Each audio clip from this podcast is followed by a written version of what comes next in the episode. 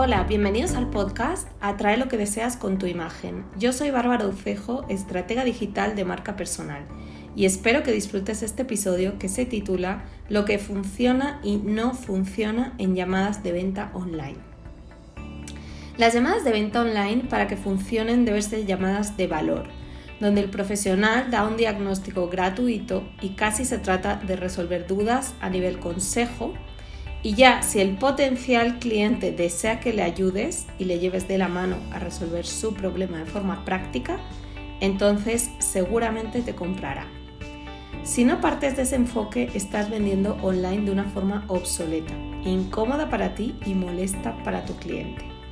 Entonces, partiendo de que tus llamadas son aquellas en las que tu, potencial cliente ha mostrado un interés por conocer cómo es tu punto de vista de su situación, Veamos qué sí y qué no funciona a nivel de comunicación cuando estás delante de tu cliente de forma online.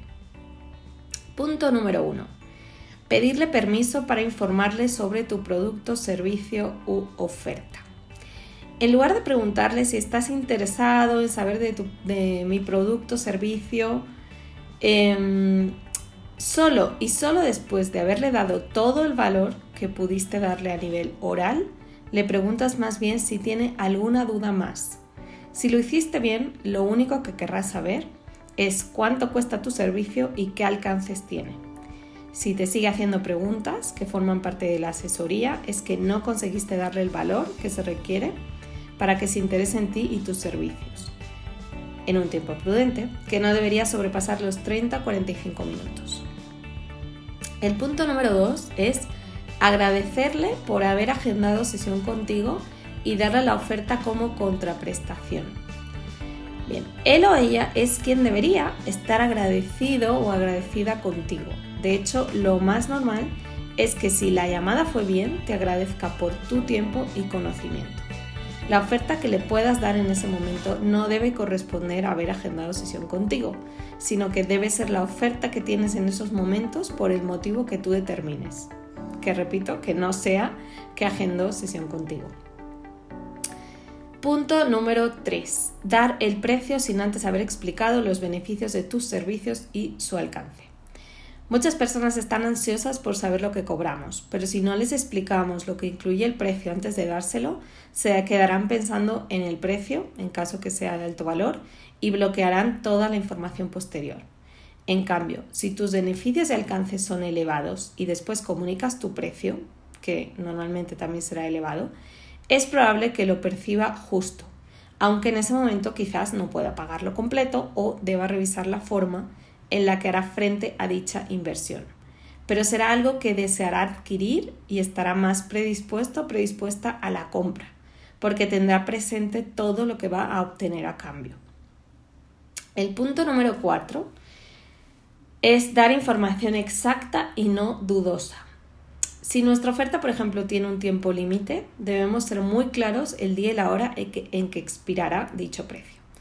Si nuestra comunicación es titubeante y le decimos una fecha abstracta, por ejemplo, durante esta semana, ten por seguro que la persona se tomará todos los días posibles para darte una respuesta. Y eso no nos interesa, porque su cerebro comenzará a pensar las mil y un razones para no comprarte y al final se autoconvencerá y el miedo a la inversión superará la emoción de obtener todos los beneficios y alcances de tu oferta. El punto número 5 y penúltimo es mandar propuestas con precio, beneficios y alcances por email o WhatsApp de forma posterior en lugar de comunicarlo en la llamada. Es cierto que hay personas más racionales que otras y en general si no cierras eh, la transacción en la llamada Mandar la información por escrito dará más seguridad al potencial cliente. Pero eso es muy diferente a evitar la información en la llamada, ya sea por miedo, vergüenza o cualquier otro motivo. Si tienes un negocio digital rentable o envías a hacerlo, lo más normal es que tengas al menos un producto estandarizado con un precio igual para todos tus clientes y cuyos alcances y beneficios conozcas al, al dedillo. Por ejemplo, evita dejar esta información para después explícasela tú de viva voz en la llamada y dale el precio oferta del momento y jamás pongas esa cifra en un documento por escrito a menos que seas ya un personaje muy posicionado que puede vender algo arriba de 250 dólares sin necesidad de hablar con el potencial cliente. Y bien, el último punto es enredarse con las divisas y los tipos de cambio. Si tienes un negocio online rentable o envías a hacerlo, lo más normal es que aspires a tener clientes de cualquier parte del mundo. Por tanto, la moneda más internacional ya sabes que es el dólar americano. A menos que tu cliente sea de tu país, evita estar dándole el precio a cada cliente en la moneda de su país. Lo más ordenado, tanto para ti como para el éxito de tu comunicación, será manejarte en dólares americanos y que cada persona se someta al cambio del día al que compra. Siguiendo estos sencillos consejos, verás cómo tu desempeño en las ventas online despegan de una forma asombrosa. Seguramente aparezcan otros retos en el camino, ya que esta cuestión, como todo en la vida, requiere práctica, incluso si tienes dotes comerciales en el mundo físico presencial. Bueno, si te gustó este episodio, recuerda darle clic al botón de seguir, compartir con tus amigos y volver para escuchar próximos episodios que te ayuden a crecer online.